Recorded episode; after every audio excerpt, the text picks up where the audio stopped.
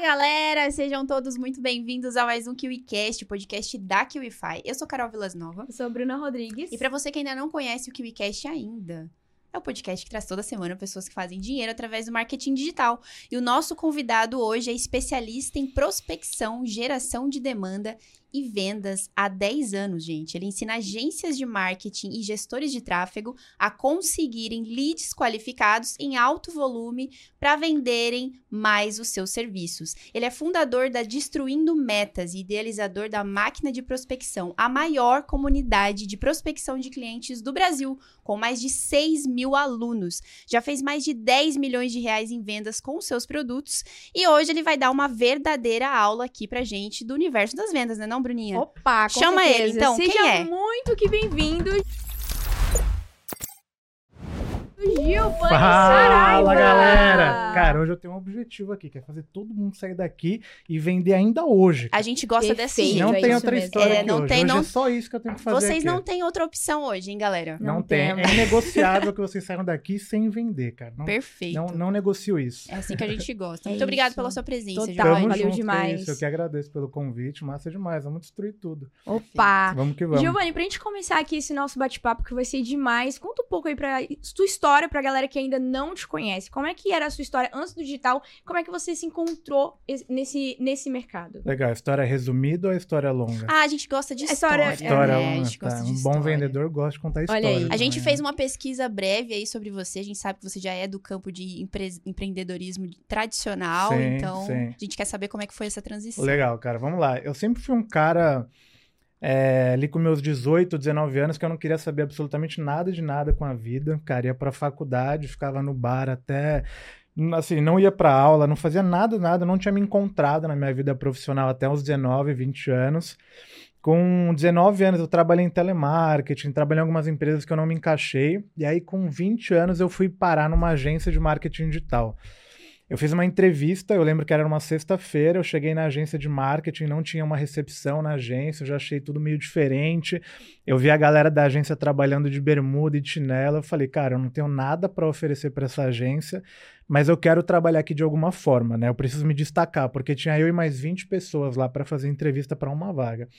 E aí a gente foi para a sala de entrevista, ela me entrevistou e ela, eu lembro que a coisa que eu falei, cara, preciso mostrar pelo menos atitude aqui, né? E aí ela perguntou, quem quer começar contando, falando? Eu falei, pô, eu quero. E aí contei, enfim, passei na entrevista e comecei nessa agência como estagiário de SEO, né? A parte de busca orgânica. A gente escuta muito sobre tráfego pago Sim. hoje, mas parte de busca orgânica é muito forte também na geração de demanda. E eu trabalhei na parte operacional, então eu trabalhava atendendo os clientes dessa agência de marketing. Eu nunca tive contato nenhum com vendas na minha vida. E eu lembro que numa, num cliente que queria cancelar, nessa época na Gumar, a agência chamava Gumark, é, eu, eu fiz uma retenção muito boa com o cara. O cara que tipo, era um projeto de 90 dias, tinha dado 40 dias, ele tinha me ligado querendo cancelar. Eu falei, cara, imagina que você comprou um prédio numa planta e tá pedindo pro prédio ficar pronto em, em menos que a gente prometeu. E aí eu lembro que o meu CEO da época, o Luiz Felipe Cota, um grande amigo meu até hoje, ele escutou essa ligação que eu tinha feito o cliente não cancelar. E aí ele falou, cara, vem para a área comercial tentar, né? Eu acho que você tem um perfil de, de vendas, né? Área comercial e tal.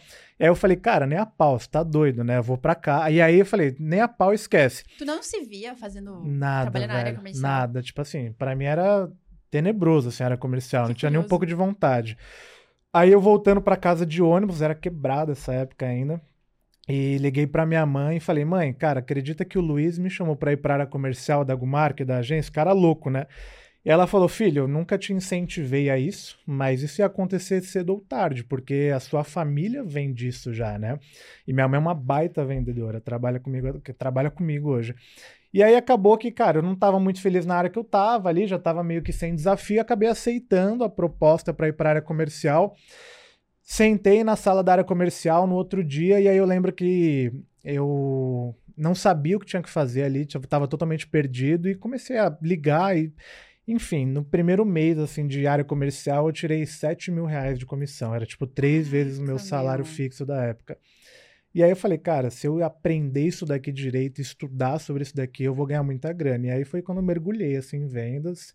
Comecei a estudar muito sobre vendas, muito e Destruiu. destruí totalmente, cara. Assim, eu saí de um moleque pegando ônibus pra, sei lá, um moleque depois de três meses decidia numa X35 zerada que eu tinha comprado à vista. Assim, uma Três parada muito meses? doida. É. Meu Deus. Muito rápido. Eu falo que vendas é foda por conta disso. Pode falar palavrão? Pode, Então, com beleza.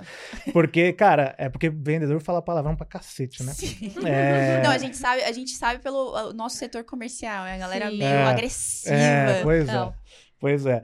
E, e, e aí, cara, foi muito rápido tudo. Eu falo assim, que se vendas é uma parada muito grata. Se você se esforçar para aprender sobre vendas, ela vai te dar um mundo, assim. E foi o que eu fiz. Estudei muito sobre vendas e, cara, tô conquistando muita coisa graças a vendas. Acho que foi uma coisa que eu até não falei para vocês, mas eu tenho uma tatuagem escrito vendedor em italiano aqui no braço. Caramba. Porque foi uma parada que me tirou assim do zero, literalmente, me colocou hoje na- no patamar de, de vida, e não só de vida, mas de empresa, de pô, quantidade de pessoas que a gente ajuda. Então, Isso Mais é ou menos muito isso. legal, cara, porque vendas é uma coisa que, bom, eu, pelo menos, já vi muitas pessoas falando assim: ah, ah, o que, que você faz da vida? Ah, sou médico. Ah, sou advogada. Não sei o quê. Aí quando a pessoa fala, sou vendedor, parece que ela fracassou na é, vida, né? sim, tipo, ah, Quando na verdade. fazer. É, não tinha o que fazer. É igual a faculdade de administração, por É, exemplo. Ah, não sabia o que é fazer, fui fazer administração. Só que, cara, vendas é uma arte. Se você Ah. for ver copy hoje, é vendas puras, É. é, comunicação. Então, se você não souber fazer isso, você vai fazer Tá o quê? ferrado. Tem uma frase muito massa, não sei de quem que é a frase, mas é, me mostra uma pessoa, um vendedor que estudou tanto quanto um médico que eu te mostro quem é um milionário. É muito isso, É, tipo. exatamente. Vende... A galera vê muito isso, né? Pô, foi pra vendas, não tinha o que fazer e tal, mas, cara, você pegar a lista dos maiores milionários, os bilionários do mundo, todos têm uma habilidade absurda de vendas. Não tem um que não tem ali, sabe? Então é muito disso. Vendas é uma parada que transforma muitas vidas. E esse meu. é, E aí, dentro dessa minha carreira, eu sempre trabalhei como CLT, né? Como diretor comercial. Eu passei por seis agências de marketing como diretor comercial. E aí é onde eu construía Destruindo Metas, a minha empresa.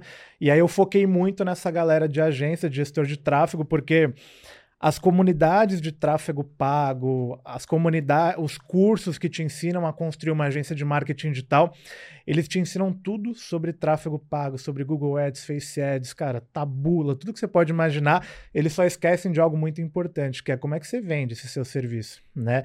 Porque quando você decide ser um gestor de tráfego ou construir uma agência de marketing, a menor coisa que você é é um gestor de tráfego, você se torna um empresário. E a principal habilidade de um empresário é saber vender.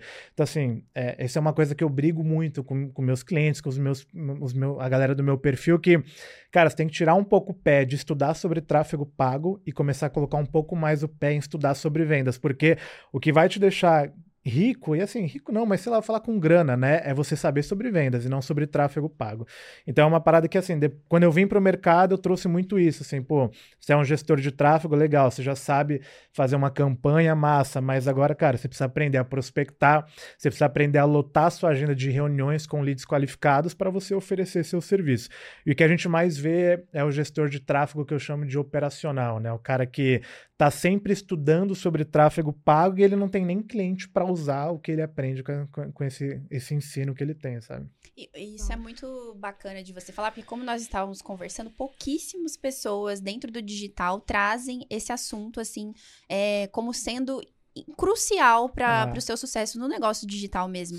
Porque se você for ver, é, se a pessoa não sabe prospectar, ela não vai ter pessoas ali para ela fechar a negociação. E a gente recebe muitos gestores de tráfego aqui, e às vezes esses episódios costumam ser até muito técnicos, porque se trata muito da plataforma, É. do que fazer, de análise de métricas, análise de dados, quando na verdade tu tem que saber vender, entender de pessoas. Qual que você acha que é a maior habilidade dentro de uma de um processo comercial, por exemplo, que um vendedor precisa ter?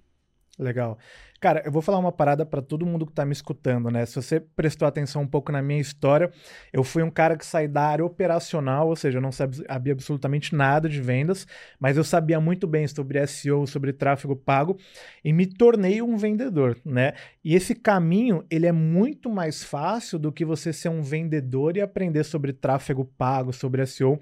Ou qualquer coisa do tipo. Então, a principal habilidade para mim hoje, você é um gestor de tráfego, dono de agência que está me assistindo e manja muito de operação, é justamente essa, de conhecer muito bem o produto que você vai vender. E geralmente vocês já têm isso, né? Você já manja pra cacete do seu produto que você vende. Agora falta você desenvolver essa outra perna, que é a área comercial. Então, a, a parte comercial. Então, assim, respondendo sua pergunta, para mim, um bom vendedor hoje, ele é um cara que entende muito do produto.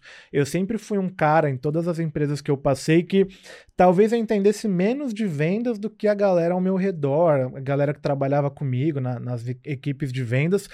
Mas eu era o cara que mais entendia de produto, eu era o cara que sempre briguei pelo top 1 de vendas em todas as empresas que eu passei, pelo conhecimento de produto, né? Então, assim, acho que você pega um gestor de tráfego hoje que ele não entende de, pro, não entende de vendas, esse cara pegar 60, 90 dias em um sprint, em estuda, estudar sobre vendas mesmo, esse cara vira uma máquina de ganhar dinheiro, uma máquina de vender, porque o conhecimento operacional de produto ele já tem.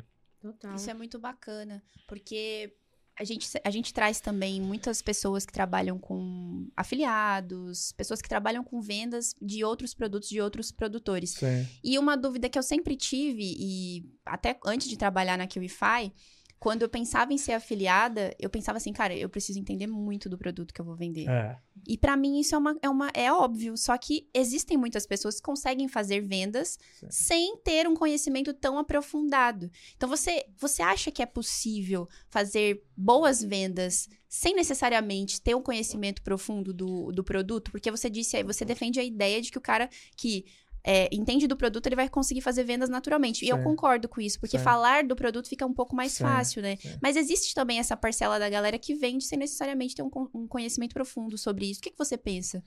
A gente, quando a gente olha para vendas, né, a gente pega vendas B2C e B2B, são dois modelos de vendas que a gente tem no mercado, basicamente. O B2C é quando a gente pega, por exemplo, um cara de PLR, afiliado, que ele ele pega um produto e vende diretamente para uma pessoa física, às vezes através de um checkout. Assim, o que ele precisa fazer de fato é desenvolver uma landing page ali, colocar uma copy que o cara vai cair num checkout e vai comprar. Talvez esse cara não necessariamente ele tenha que entender muito do produto de fato. Agora, quando a gente olha para uma venda de, de, no mercado B2B, né, um exemplo, eu sou uma agência de marketing, eu sou um gestor de tráfego, eu quero vender esse meu serviço para uma uma outra empresa, né, aí sim o conhecimento do produto vem, vem, vem a ser muito impactante nesse processo comercial. Porque geralmente o empresário que vai comprar um serviço hoje de uma agência ou de um gestor, ele tá cansado de ser enganado, assim, esse cara não aguenta mais, ele já passou pela mão de duas, três agências, esse cara já te considera um vendedorzinho que vai enganar ele, é aquela negociação ganha-perde, né? Eu ganho muito como agência, como gestor de tráfego, o empresário ele perde e se ferra pra caramba. E como que a gente vende para um cara desse, né?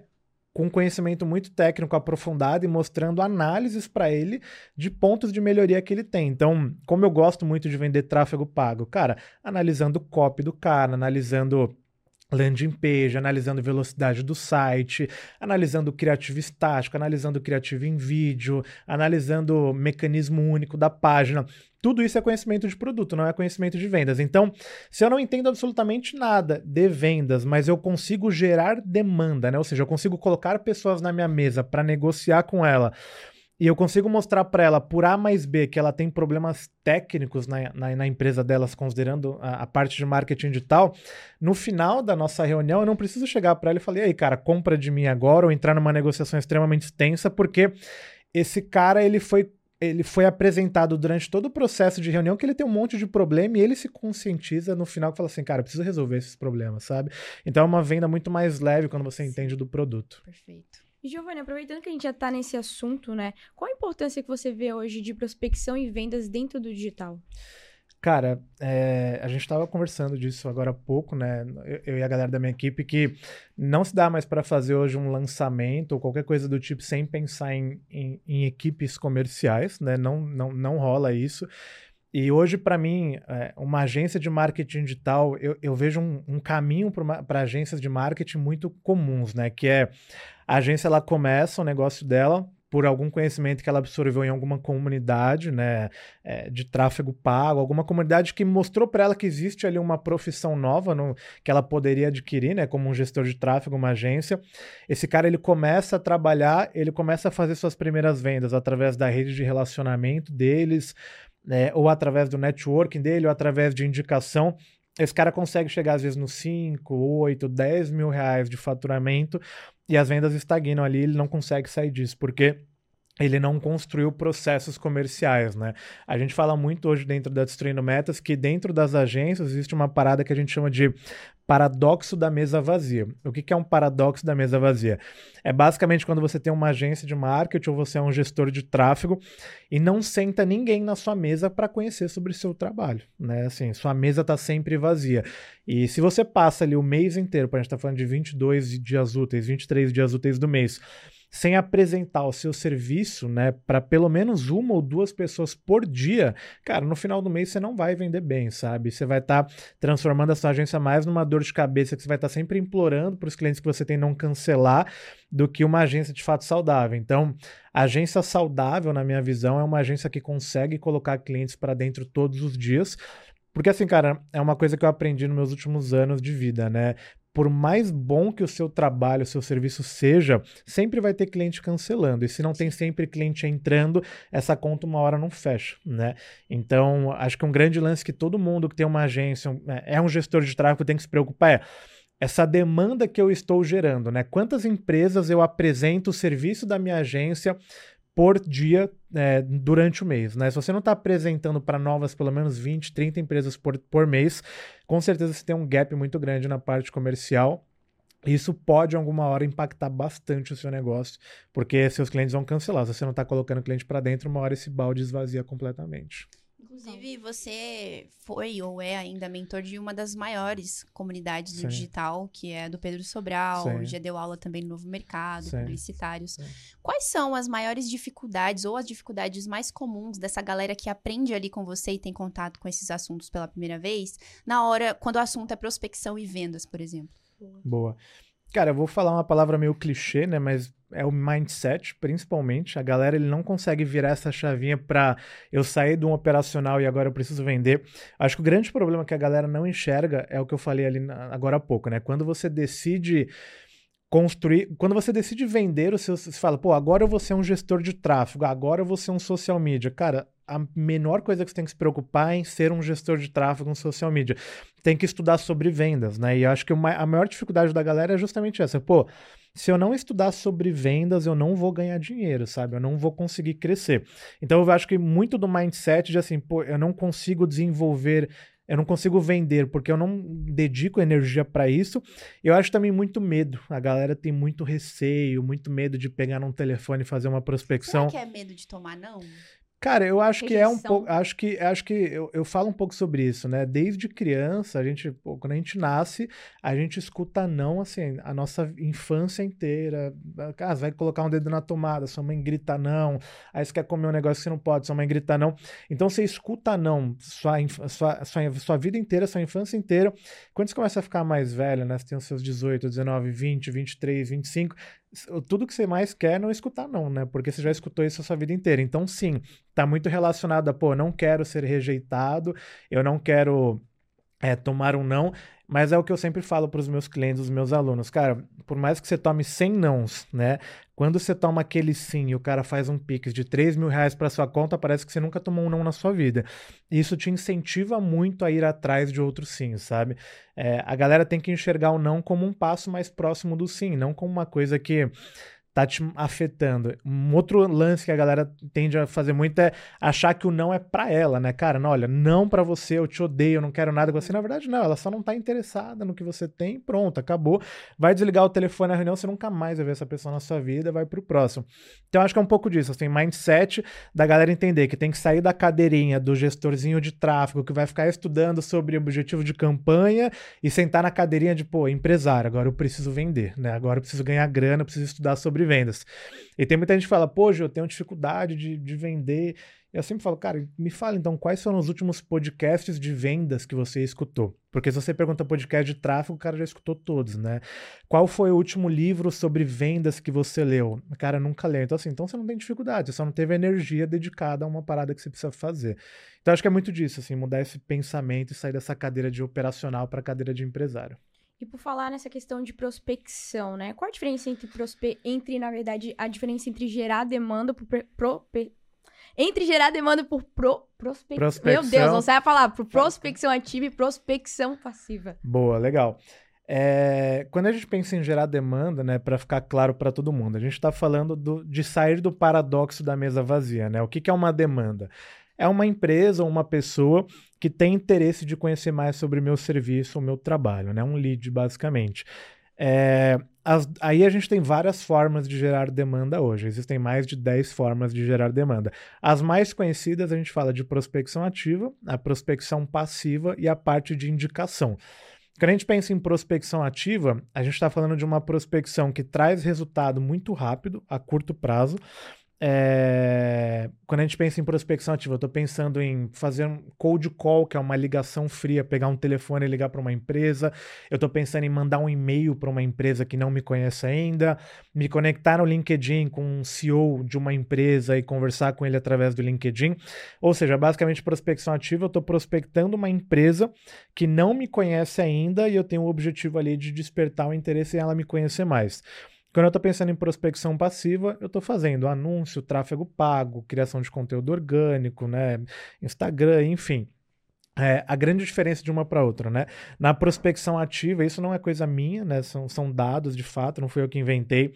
Na prospecção ativa, eu geralmente tenho um ticket médio muito maior, ou seja, o cliente me paga muito mais é o que eu falo, hoje eu atendo grandíssimas contas dentro da minha empresa. Nenhuma delas clicaram no meu anúnciozinho e ficaram esperando uma ligação, sabe? Eu tive que ir lá e bater na mesa do CEO da, da, da empresa, eu tive que chegar até esse cara de forma ativa.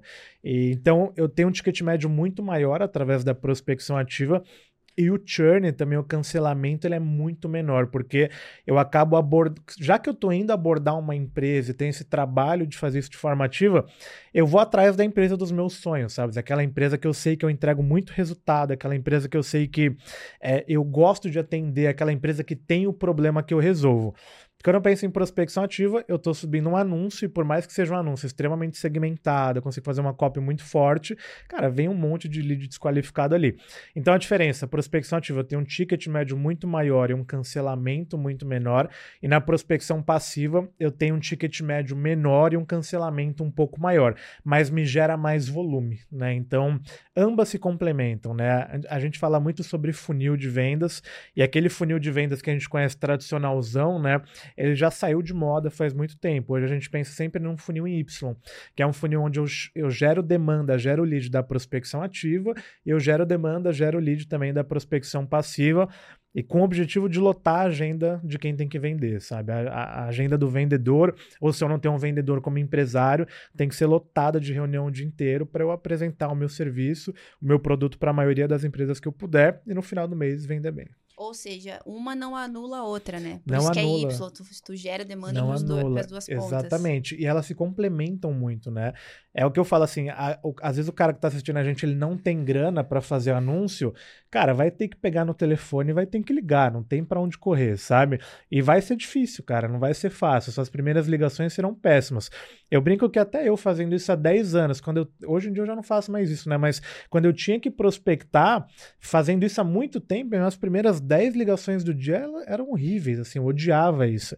E depois ia melhorando, sabe? Então, se você não tem grana para investir em anúncio, você vai ter que começar da prospecção ativa. Se você já tem grana e se sente mais confortável fazendo anúncio, pode começar pelo anúncio. Não tem problema, sabe? É o que eu falo. O, o, principal objetivo é você gerar demanda, cara. Seja fazendo um outdoor na sua cidade, não importa, sabe? O importante é que você não esteja no paradoxo da mesa vazia e não apresente o seu serviço para outras empresas. Esse é o principal. Essa questão que você falou delas se complementarem. Então, basicamente, elas são usadas em diferentes momentos ali de uma empresa? É, no começo, geralmente, a galera começa muito por prospecção ativa, porque não tem muita grana, né, para investir em anúncio. Conforme a prospecção ativa vai dando certo, ela começa a investir em anúncio e aí fica com as duas ali funcionando. E até no futuro, num terceiro momento, pode começar a trabalhar com um sistema de indicação incentivado, né? Ou seja, não ficar esperando a indicação cair do céu, mas incentivar de fato seu cliente a te indicar. Então, é, geralmente o caminho é esse: né? começa por prospecção, depois eu começo trabalhando com anúncio, mas eu não paro a prospecção, eu continuo com ela. E aí no final eu começo a pensar melhor na estrutura de um canal de aquisição através de indicação. E aí geralmente a conta que a gente faz hoje dentro da Destruindo Metas e para os nossos clientes é que em média, né, quando a gente tem um vendedor, é, esse vendedor ele vai fazer em média 5 a 6 reuniões por dia. Tá? Dessas 5 a 6 reuniões por dia, geralmente 70% é da parte de, de, de prospecção passiva os outros 20 mais ou menos de outbound e mais ou menos os outros 10 de indicação. Então, a prospecção passiva está me gerando muito mais volume mais leads mais desqualificados. A prospecção ativa está me gerando menos volume, mas assim, é um lead muito quente, um lead muito, muito bom de se vender. É um cara que vai, às vezes vai pagar cinco vezes o que o outro lead de prospecção passiva vai passar, vai pagar. E a indicação ela vem como um complemento, assim, sabe? Tipo, ah, se vender por indicação tá bom, se não vender também eu não estava contando com isso. A gente não deixa a nossa meta de vendas em cima de indicação, porque é algo que a gente não consegue controlar muito bem. Não dá para metrificar, né? É, metrificar até dá, mas assim, a gente não consegue prever quantas empresas vão indicar a gente no mês que vem. Tá, prestei um ótimo serviço esse mês. 10 pessoas vão me indicar mês que vem. Cara, não sei. Não, talvez... você não tem um negócio se ele tá na mão da indicação. Né? Exatamente, né? você não tem um negócio. E hoje, assim, a, a minha empresa ela conversou com 600 agências nesse primeiro semestre do ano. Dessas 600, umas 85% estavam na mão de indicação. Assim, os caras dependiam de indicação para vender. E é justamente por esse motivo que eu te falei, né? O dono da agência, ele não é o cara do comercial. Ele é o cara que construiu a agência aprendendo sobre tráfego pago e não sobre vendas. Então, ele conseguiu crescer ali assim, de uma forma ou de outra, dedicando energia ali, conseguiu alguns clientes ali meio que, vamos chamar de sorte, né? Mas apareceu alguém que precisava e outra indicou, foi dando certo, sabe?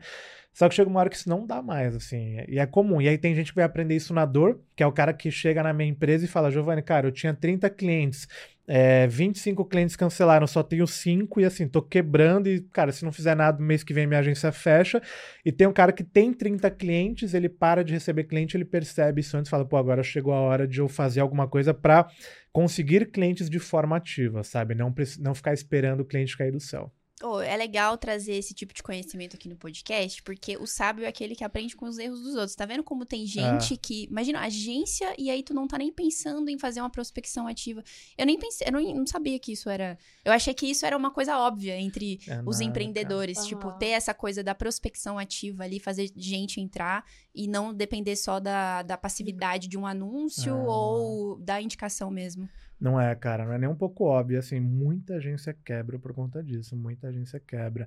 Isso é uma coisa que, assim, todo mundo que tem agência tem que olhar para sua área comercial. Um outro dado legal, né? Dessas 600 agências que a gente conversou nesse semestre, assim, mais de 80% também tinham dedicado o seu custo fixo, assim, era 90% para a área operacional.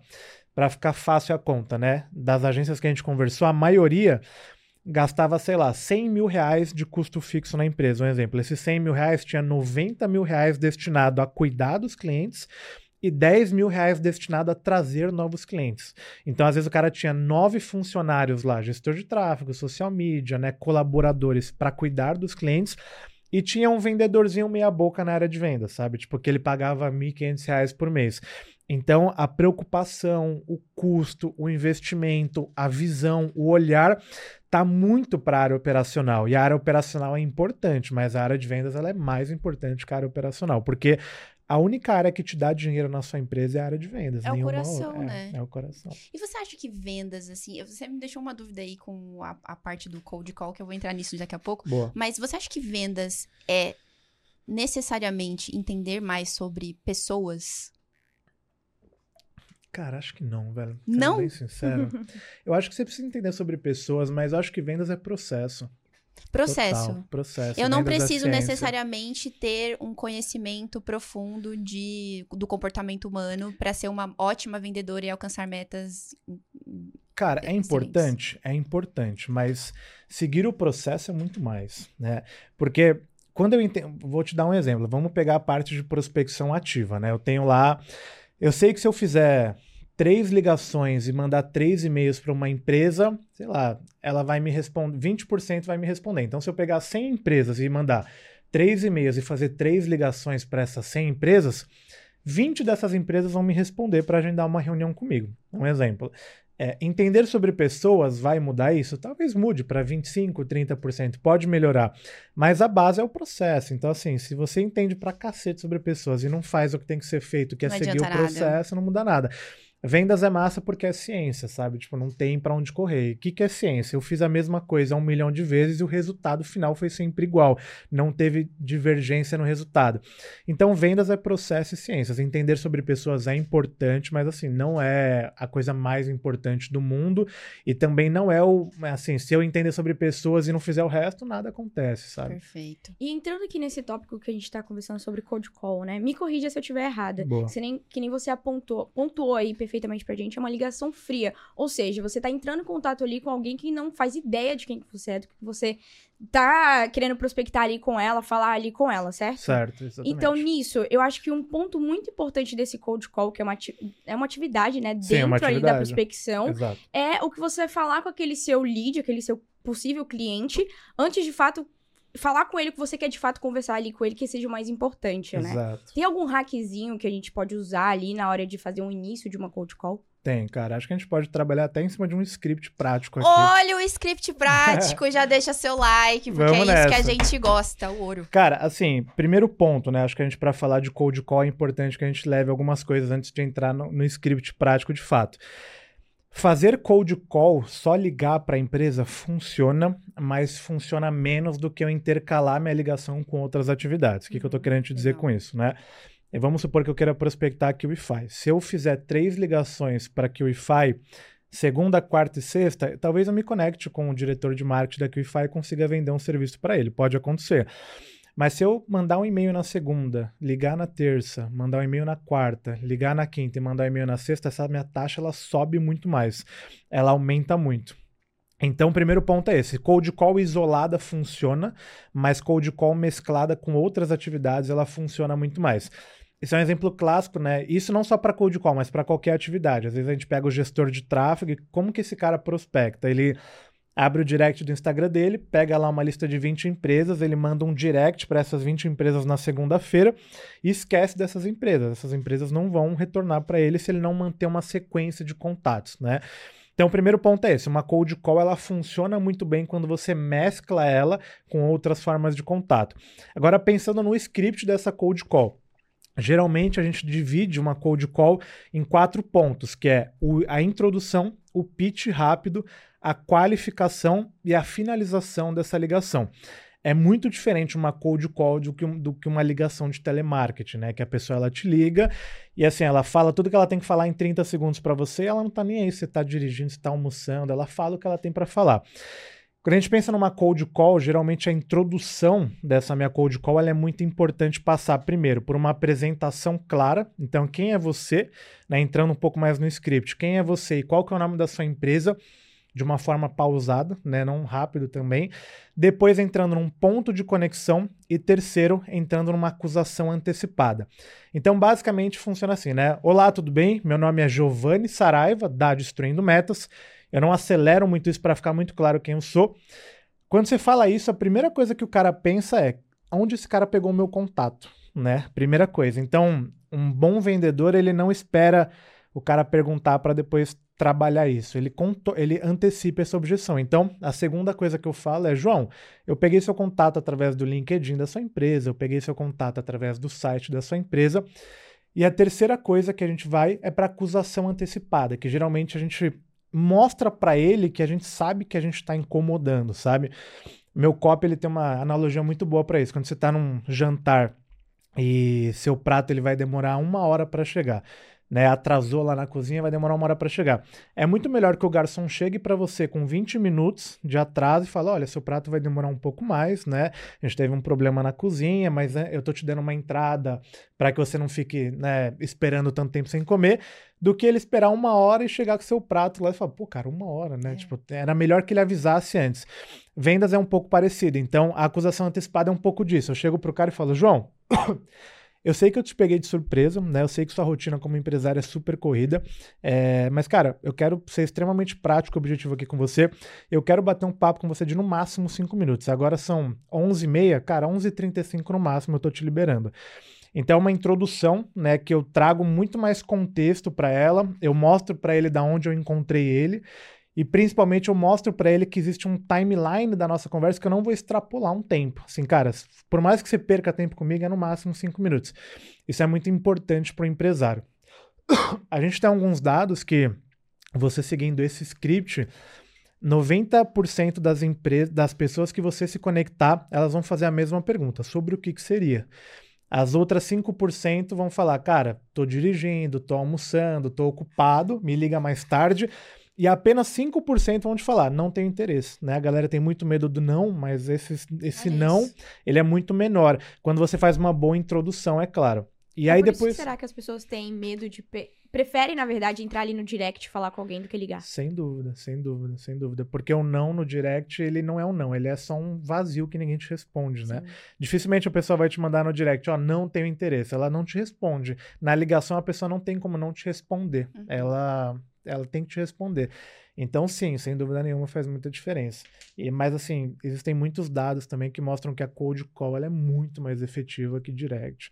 A cold call nos Estados Unidos, que é uma parada que a galera faz há muito tempo e muito forte, funciona muito ainda. Aqui no Brasil, é, é, é o que eu falo, eu sou empresário. Meu celular hoje não tocou uma vez para ninguém me prospectar. Lá nos Estados Unidos, as empresas recebem em média de 10 a 15 abordagens por dia. Caraca. Aqui é, no é Brasil normal. é normal.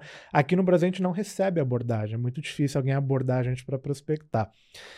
Então, beleza, né? A gente então tem ali a introdução. Olá, tudo bem, João? Meu nome é Giovanni Saraiva, da Destruindo Métodos. João, peguei seu contato através do LinkedIn da sua empresa. João, meu velho, eu sei que é, sua rotina é extremamente corrida. Eu, como empresário, entendo muito bem sobre isso também. E, mas, cara, o que eu tenho para te falar aqui, eu vou ser extremamente prático e objetivo. Eu queria bater um papo com você de no máximo 5 minutos. Então, agora são 11h30, 11h35 no máximo, eu tô te liberando. Falando assim em bom tom, com energia, é muito difícil do cara não querer te ouvir. Muito difícil, tá? Testem. Desacredita, testa. Eu tenho 6 mil alunos, eu não tô falando isso da boca para fora. Justo, eu sei muito bem certeza. do que eu tô falando. Não é nada de achismo, é, é realmente muito dado que eu tenho. Depois disso, eu entro pro pitch rápido, né? Eu começo meu pitch rápido falando justamente sobre o motivo do meu contato. Então, se ele está perguntando sobre o que, que seria, eu vou falar para ele sobre o que, que seria. Então, geralmente eu entro no pitch rápido trazendo esse motivo. João, eu estou ligando para falar com, com você a respeito da parte de vendas da sua empresa, né? Eu trago de fato ali o motivo. Depois desse motivo, eu tenho que começar a aprofundar um pouco mais nas dores que ele passa, porque vendas e prospecção, a gente está sempre é, é, tendo uma hipótese de problemas. O que, que, é isso? Eu não tenho absoluta certeza que ele tem esse problema, mas eu tenho uma hipótese que 95% das agências possuem problema de vendas, né? Então, eu trabalho um pouco dessa hipótese. Então, geralmente eu trago esses problemas para ele que cada vez mais que eu ligo, isso vai ficando mais claro para mim. Então, eu chego pro cara e falo: "João, aqui na Destruindo Metas, nós somos uma, uma empresa especializada em agências de marketing como a sua. E, velho, 90% das agências que a gente conversa aqui diariamente passam por três problemas muito comuns. Depende muito forte de indicação para vender bem todos os meses, não possuem ferramentas adequadas para deixar o trabalho de vendas mais inteligente e não conseguem ter um script efetivo de cold call. Então eu trago problemas para ele. É, e depois eu trago, se eu tiver um case de sucesso, né, prova social, se eu não tiver, eu não preciso trazer, não tem problema. Finalizo a parte do pitch rápido com a ideia de falar, cara, João, grande parte das agências que nós atendemos aqui, quando a gente começou a atender, tinha um cenário muito parecido com esse, e hoje a maioria das agências que estão na Destruindo Metas aumentam em 40% a 50% seu faturamento mensal depois de aplicar a nossa metodologia. Eu termino o meu pitch rápido aí. Se você faz isso bem, né, de uma forma bacana, trazendo especificidade, porque na cold call faz muita diferença você trazer um nicho, né? Se você tentar vender para todo mundo não dá certo. Então assim, eu estou falando com uma agência, eu sou uma empresa especializada em agência, a tendência é que esse cara nesse momento a conversa muda de, de visão e ele começa a se interessar mais por você, né? Ele começa a querer saber um pouco mais. E a parte do que do IPQF é a parte de qualificação, onde eu tenho que entender se esse cliente ele é um bom cliente para minha empresa. Quando eu tô começando, cara, agendar reunião é agendar reunião. Então, assim, como eu não tenho uma agenda muito lotada, eu vou colocar qualquer coisa na minha agenda, nem que seja para eu aprender, para eu treinar. Mas quando você pega uma agência, uma empresa que, pô, meus vendedores estão com a agenda lotadaça, eu não posso colocar um cliente mais ou menos na agenda do meu time. Eu tenho que saber de fato que eu tô trazendo um cliente bom eu faço três perguntas para entender se esse cara ele de fato tem potencial de compra. Quais? Então, aí depende muito, porque cada empresa vai ter os seus critérios básicos de compra, né? Vou te dar um exemplo do que eu pergunto. Cara, quantas pessoas você tem na área comercial da sua agência hoje? Por quê? Porque para mim é interessante saber se ele tem uma, ele tem um potencial de compra do meu serviço. Se ele tem 10, ele tem muito mais. Então depende muito, né? Uhum. Ah, é, por exemplo, qual CRM você utiliza na sua área de vendas? Ah, uso Pipe Drive. Pô, legal, ele tem um potencial.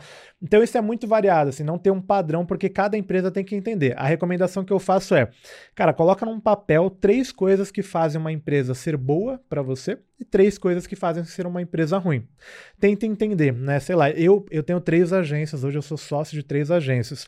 Nessas três agências a gente trabalha os mesmos critérios. Número de visitas no site, para a gente, se o cara tem menos de 15 mil visitas no site, não é uma empresa qualificada para o tipo de cliente que a gente busca. Número de colaboradores na área comercial e ferramentas que usa de prospecção e vendas. São os três critérios para a gente. Por quê? Para a gente faz sentido. Talvez para você não faça, tá? Então a gente faz essas três perguntas. Entendendo que ele é um cliente bom para gente, a gente vai para a finalização, que é convidar ele para um bate-papo. Não entendendo que ele não é um bom cliente, a gente simplesmente descarta ali e finaliza a ligação ali.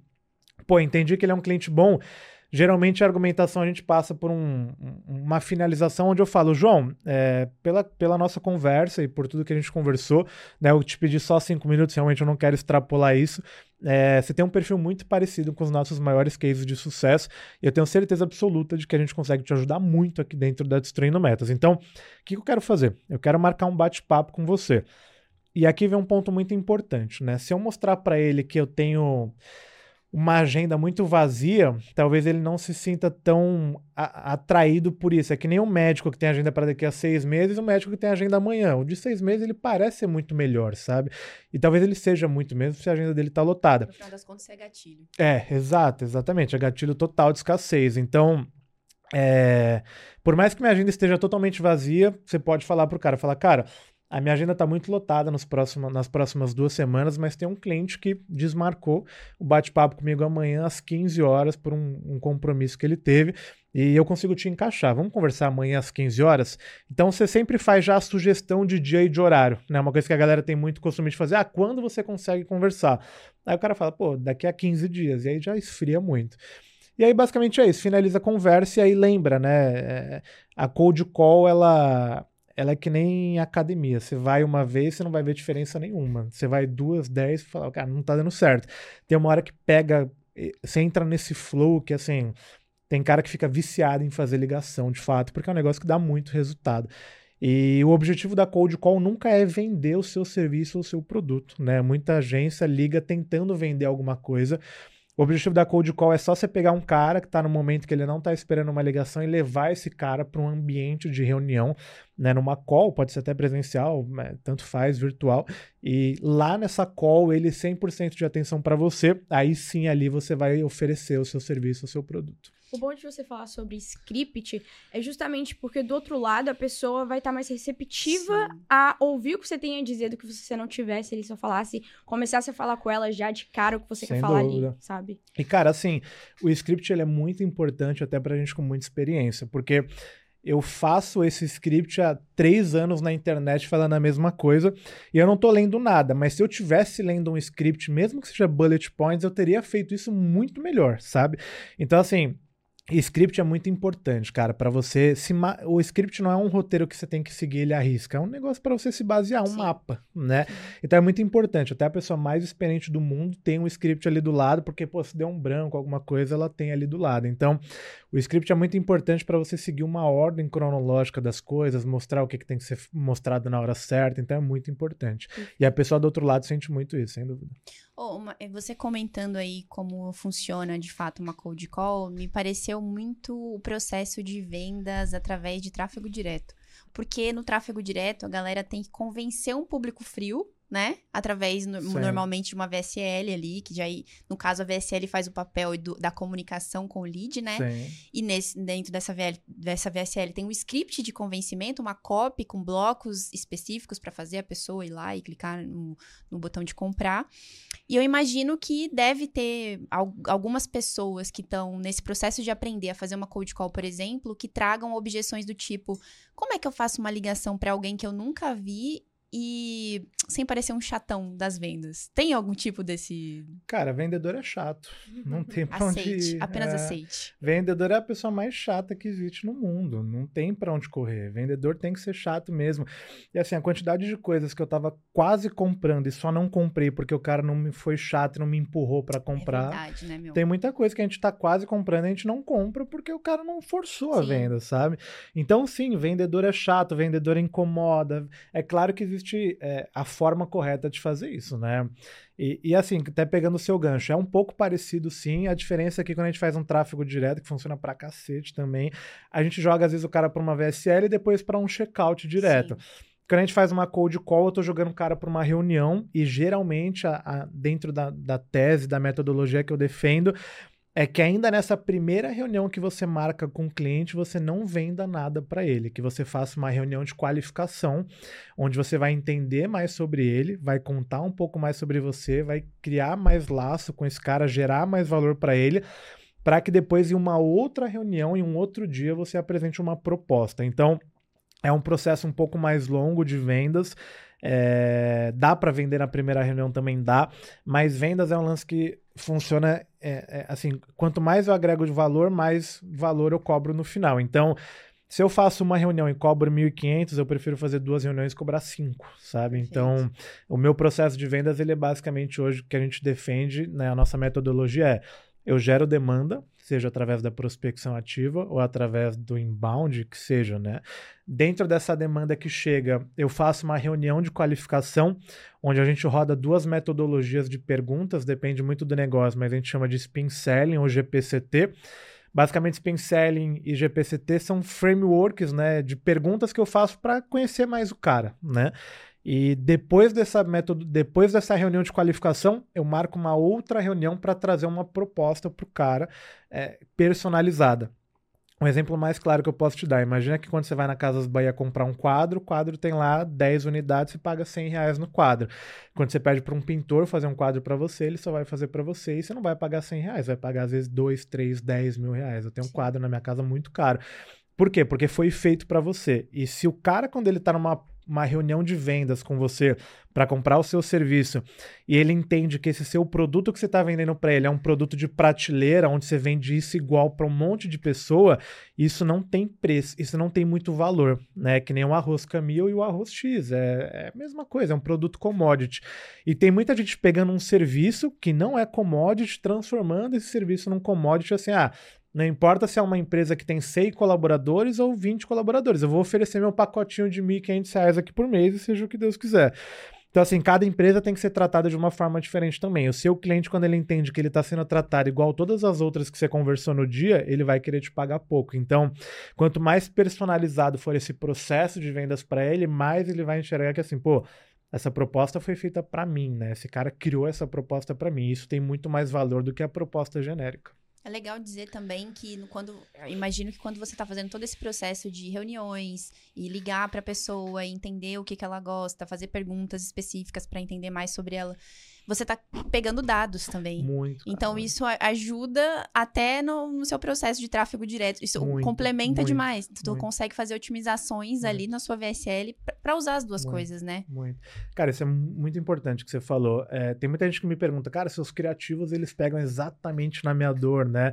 Quando eu vejo você falando lá da agência que chegou nos 30 mil de faturamento e não consegue passar dos 30 mil porque dependeu de indicação e tá quase quebrando, cara, essa é a minha história. Como é que você sabe disso? Fala, cara, primeiro de tudo, eu trabalhei muito tempo em agência. E segundo, toda a minha prospecção ativa e meus processos de vendas, eles me trazem dados para trabalhar em todo o resto. Então, eu sei muito sobre o meu cliente por conta disso. E aí é onde entra o lance, né? Às vezes o cara ele pega para fazer uma cold call, por exemplo, uma prospecção ativa, aquele gestorzão operacional, ele faz cinco ligações no dia e não consegue nenhuma reunião e aí ele desiste, fala, ah, isso daqui não é para mim, vou viver do jeito que dá. E, cara, quanto, quando você faz uma ligação, você aprende uma coisa. 10, você vai aprendendo. Se você passa 90 dias ligando para um, um nicho específico, você aprende muito sobre esse nicho, sabe? Você entende, assim, todos os pontos desse nicho. Um exemplo claro, durante muito tempo da minha vida eu prospectei e-commerces. Cara, ponto de entender que e-commerce, se eu ligasse para e-commerce na segunda-feira, era um dia horrível que ninguém ia me atender e que terça-feira era o melhor dia para ligar para esses caras. Por quê? Porque segunda-feira eles estão despachando os pedidos de sábado e domingo. Pô, eu só descobri isso ligando muito para e-commerce. Então, cada vez que você prospecta mais e liga mais, você vai aprendendo mais sobre seu perfil ideal de cliente, né, o seu ICP, e você vai usando isso cada vez mais no seu processo de vendas. Então isso acaba ajudando bastante. É uma bola de neve, assim, você vai começar, você não, não vai ter um resultado absurdo, mas nesse processo de rampagem, de crescimento, chega uma hora que você começa a ter menos espaço na agenda do que a agenda, sabe? No final das contas, o não ainda vira dados. É, com Se você certeza, mudar a perspectiva. Ah, é é assim, para mim, o melhor coisa pro vendedor é o sim ou não. O problema é o talvez, né? Sim. É o cara que não te responde. Então tem muita proposta que fica lá parada uma semana na mesa que eu ligo pro cara e falo, cara, você não quer fechar comigo? Me fala, velho. É Sim. melhor que você me fale não do que você ficar me enrolando, porque eu pelo menos te tiro aqui da minha mesa e vou pro próximo, entendeu? Então é isso. Não também é muito importante para um processo de vendas. Perfeito. E quais são as, obje- as objeções mais comuns na hora de uma prospecção ativa? Porque é muito melhor você já ir preparado ali para uma reunião, sabendo como lidar com ela, né? Boa. Vamos trazer uns scripts também para isso? Então, Vamos! Mais scripts aí. Vocês, eu espero que vocês já tenham dado vários likes aí. Eu sei que no YouTube só dá pra deixar um like. Que isso já é uma coisa ultrapassada. Olha já aí. deveriam ter achado uma Uhum. forma de dar vários likes quando a Verdade. conversa tá boa. Mas comentam Verdade. todos os scripts que você tá pegando aqui. Pô. Bora.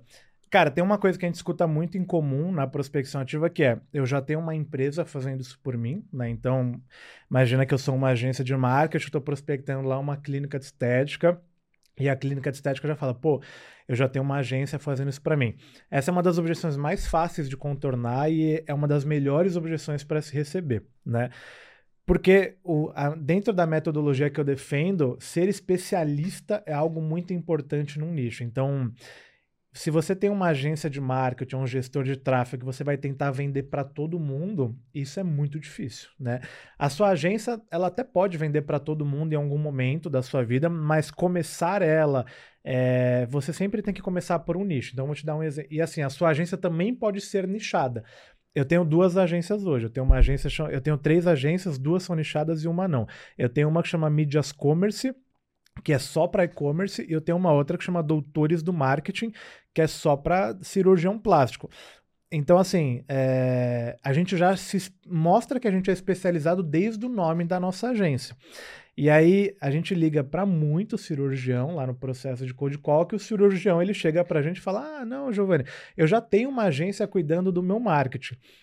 Geralmente a gente contorna isso falando assim, João, cara, eu sei disso, eu fico muito feliz que você já se importa com essa parte do marketing da sua, da sua, da sua clínica, mas eu tô te ligando justamente para isso. A Doutores do Marketing é uma agência 100% especializada em empresas de cirurgiões, em, em clínicas de cirurgiões plásticos como a sua, e provavelmente a agência que cuida do seu marketing hoje, ela não é especialista. Por isso que eu e minha equipe de analistas encontramos uma série de gaps e de questões que vocês não estão trabalhando agora, questões de oportunidades. Eu quero marcar um bate-papo com você sem compromisso para te mostrar as oportunidades e os gaps que vocês não estão trabalhando dentro do seu negócio hoje. Então, basicamente, assim, cara, eu sei que você está fazendo isso, né? Mas você está fazendo com uma empresa que talvez não entenda muito bem como fazer isso. Meu grande diferencial é que eu sou uma, uma, uma agência que só atende clínicas de cirurgiões. Então, a melhor forma de contornar uma objeção quando o cara fala que já faz isso é você trazendo a sua especialidade. É que nem eu, prospecto um monte de agência que o cara fala, ah, eu já tenho uma consultoria de vendas aqui. Eu falo, cara, eu sei, mas a sua consultoria de vendas provavelmente não é uma consultoria especializada em agência, porque pelo que a gente analisou, a gente viu que tem muita coisa para ser melhorada, tá? É... Acho que uma outra objeção muito comum também que a gente escuta muito é sobre enviar proposta por e-mail, né? A gente tá ligando pro cara, assim, não tem nenhum vínculo comercial nem nada do tipo, aí o cara fala, pô, Giovanni, me manda uma proposta por e-mail. Geralmente a gente contorna isso falando assim, João, eu não tenho absolutamente nada para te enviar por e-mail agora, né? Eu não tenho uma proposta genérica nem nada do tipo. A Destruindo Metas trabalha de uma forma muito personalizada. A gente vai de fato entender o seu negócio e vai criar um plano pro seu negócio e para suas dificuldades. Então, eu realmente recomendo que a gente pare 15, 20 minutos em um bate-papo 100% prático e objetivo para a gente se conhecer mais e eu entender como eu posso te ajudar. Então, é, acho que são essas duas objeções assim, que a gente encontra muito assim na, na parte de prospecção. Já tem alguém fazendo isso para mim, e essa de me manda alguma coisa por e-mail. Isso é muito interessante, que daí mostra mais uma vez o poder do nicho, né? Cara, Quanto mais é, específico tu for, Total. O nicho é muito importante, é muito, muito. É, para qualquer coisa, assim, para mim hoje, principalmente no digital, é muito importante. A gente, é, dentro da nossa empresa, a gente calcula quanto que a gente paga por reunião realizada, né? E nas campanhas que a gente tem de. A nossa. A Destruindo Metas, ela não é uma empresa especializada em agências, por mais que hoje grande parte dos nossos clientes são agências. A gente atende qualquer empresa B2B, mas 90% dos nossos clientes são agências, porque a gente tem muita campanha de venda focada em agência. Nas campanhas de vendas focadas em agência, a gente paga 70 reais por reunião realizada. Nas campanhas generalistas, a gente paga 350, 400 reais. Então, só por eu trazer um criativo específico, né? No começo do criativo, eu falar, você que tem uma agência de marketing, isso já desce muito custo por clique, o custo por reunião. Então, sim, assim, para quem está começando, tentar vender para todo mundo é a pior coisa do mundo, né? Não tem como. E até para quem já está grande, assim, tá, tá, é importante que dentro da sua empresa você tenha campanhas específicas para nichos específicos. Então, eu tenho lá um time que só prospecta agências, eu tenho um outro time que só prospecta tecnologia, eu tenho outro time que só prospecta energia solar, eu tenho uma landing page de agência, eu tenho uma landing page de energia solar. Então, minha, minha empresa não é uma agência especialis- especializada, mas a gente tem várias campanhas especializadas no meio dela. legal. Isso é, é- a gente vê o movimento do mercado indo para esse lugar, principalmente por tempos de tráfego caro, né? É, e a galera é, tem- tá cada vez mais levando pessoas interessadas numa oferta X para um grupo, uma comunidade e ali Sim. fazer outras ofertas, etc e tal. É. Agora, você falou aí de cold call e eu entendi, e aí você me corrige se eu estiver errada, que cold call é uma atividade dentro da prospecção ativa. Sim, sim. Mas que ela isolada, ela não surte efeito nenhum. E pesquisando ali no, no seu perfil, eu vi um rio seu que você fala sobre isso, da importância de ter um funil de abordagem bem amarradinho. Sim. Explica pra gente o que, o que são os funis de abordagem Boa. e como criar um funil de abordagem. Boa. É, assim, eu fiz uma live uma vez que eu chamei de desafio 3, 3 em 15. Quero o cara fazer 3K em 15 dias. Que era assim, eu vou te passar o mais fácil do mundo para que você consiga vender. Eu não quero deixar nada complexo. Basicamente, nessa live, eu ensinei o cara a montar uma lista de 30 empresas, assim, com perfil de cliente qualificado, 30 empresas que poderiam comprar dele. E eu criei dois funis de abordagem. Um funil ele ligava para essas 30 empresas na segunda-feira, na quarta e na sexta-feira. E o outro funil, para quem tinha pavor, teor de cold call, ele mandava um direct na segunda, um direct na quarta e um direct na sexta-feira. Desse desafio, muita gente fez muita grana. É, então, assim, é, só cold call, só o Instagram, funciona? Funciona, né? Nesse desafio a gente provou isso e funciona muito bem. Agora, se a gente tivesse mesclado né, a cold call com o Instagram, teria dado muito mais resultado. Então, quando a gente pensa nesses funis de abordagens, a gente tem que levar algumas coisas em consideração. Mas a primeira coisa é a quantidade de dias que eu vou abordar a mesma empresa. Porque você abordar uma empresa hoje e nunca mais abordar ela, sua chance de se conectar com ela é muito baixa, assim, chega a quase zero. Até se um cara muito bom de prospecção fizer uma ligação para a empresa hoje e nunca mais ligar para ela, a chance dele é muito baixa. Então, primeira coisa que a gente tem que entender, eu tenho que abordar a mesma empresa várias vezes. E esses várias vezes geralmente está em torno de oito vezes, né? A nossa taxa de resultado maior em relação a quando a gente traz dados também é na oitava tentativa de contato. Então, da sétima para a oitava eu aumento 10%, da oitava para a nona eu aumento só 3%. Então, não vale a pena ligar no, é, abordar 9, porque o resultado é muito, muito baixo comparado a 8, e também não vale a pena abordar menos que 8. Então, o número ideal geralmente são 8 abordagens. Então, Primeira coisa que a gente tem que entender, eu tenho que abordar a mesma empresa pelo menos oito vezes aí para eu ter uma taxa alta de sucesso, né? Aqui a gente já derruba muita gente que manda aquele directzinho e nunca mais aborda a mesma empresa. É, Segundo ponto, a gente tem muitos dados também que comparam fluxos, é, funis de abordagens misto e funis de abordagem simples. O que, que significa isso? O simples é faz três ligações e só ligação. Manda três directs e faz três e pronto. O, o misto é quando eu junto um meio de atividade com o outro. Então eu pego dois ou três meios de atividade, ligação, e-mail, LinkedIn, ligação, e-mail, Instagram, eu acabo conectando mais eles. Então, geralmente a gente monta um funil de abordagem, primeiro de tudo, entendendo quais são os meios de contato que o meu cliente usa, né? Então, dá um exemplo, uma contabilidade, eles utilizam muito e-mail e telefone. Agora, uma padaria utiliza muito telefone e WhatsApp, nunca utiliza o e-mail, porque o padeiro não precisa falar com o chapeiro através de e-mail, eles uhum. estão ali perto. Então, primeiro ponto é esse, entender é, quais os meios de contato que esse, essa empresa que eu vou, esse nicho que eu vou abordar usa. Por isso que é muito importante o nicho, né? Se eu coloco 10 nichos diferentes em uma campanha de prospecção, não vai conectar as coisas. O segundo ponto é entender a quantidade de dias. Empresas menores, eu gosto muito de utilizar um, cinco dias, então assim, de segunda a sexta-feira.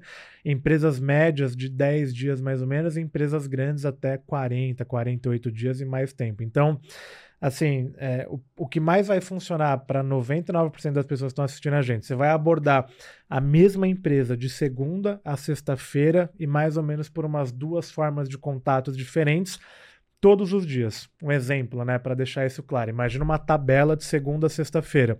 Segunda-feira você manda um e-mail terça-feira você liga, quarta-feira manda um e-mail, quinta-feira liga e sexta-feira manda um e-mail. Ou, sei lá, não utiliza e-mail. Segunda-feira eu mando um direct, terça-feira eu ligo, quarta-feira eu mando um direct, quinta-feira eu ligo e sexta-feira eu mando um direct. E nos dias de ligação você faz duas ligações, uma de manhã e uma de tarde. Fizer a conta vai dar mais ou menos sete ou oito abordagens aí por empresa.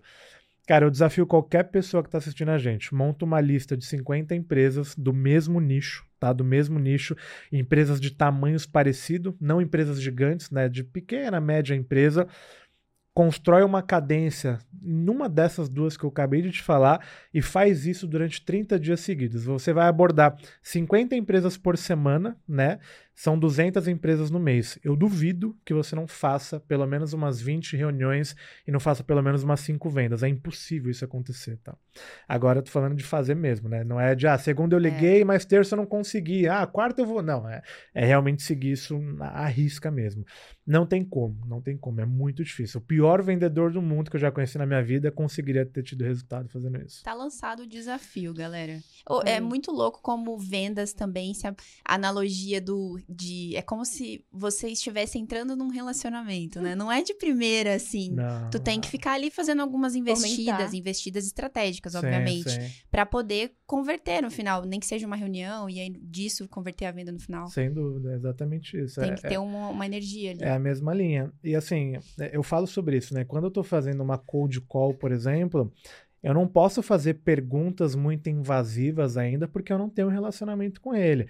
A ponto de, às vezes, na proposta, eu estar tá chamando o cara para ir jantar, porque a gente virou uhum. muito brother. Tipo, então, acontece muito isso. É realmente uma construção de relacionamento. E muita gente tenta vender sem ter esse relacionamento construído ainda, né? Venda é muito um jogo de confiança, né? Então, assim, cara. Tem muita gente que às vezes está comprando, ele nem sabe o que ele está comprando, ele nem está entendendo direito, mas ele fala, cara, esse cara está me vendendo o que realmente tinha que vender. Assim, esse cara é gente Sim. boa, ele está numa negociação ganha-ganha, eu vou, vou sair bem daqui. Então, venda é um jogo muito de confiança, assim, sabe? Tipo, muito de confiança. O cara, ele tem que confiar em você durante todo o processo. E é tudo que as, as pessoas hoje querem. Elas querem confiar em outras pessoas. É. A gente vê um movimento, como eu falei, a gente vê um movimento no mercado indo para esse lugar de é, sair um pouco de vender sem aparecer para ter um expert ali, porque justamente a sofisticação do mercado está pedindo isso. Sim. E ainda mais com conhecimentos de como você prospecta, de como você se comunica e de como você fecha uma negociação, acho que é imprescindível agora que as pessoas se interessem por como faz venda, né? É. Com uma pessoa ali aparecendo. É uma é. pessoa falando com outra pessoa, então você tem que passar o máximo de credibilidade possível Sim, que você consegue é. para ela. E até a galera, às vezes, que não é uma agência, um gestor de tráfego, pô, às vezes até no processo de drop, de PLR, de afiliado. Cara, entender sobre vendas faz muita diferença, porque a quantidade de gente que entra num checkout e não compra, é absurdo, Sim, né? total. Então, por mais que minha empresa seja uma empresa B2B, né? A gente, desculpa, a gente ensina empresas B2B, a gente faz muita venda B2C, né? O meu curso, ele tem Uhum. 6 mil alunos, então foram 6 mil pessoas que compraram o nosso treinamento.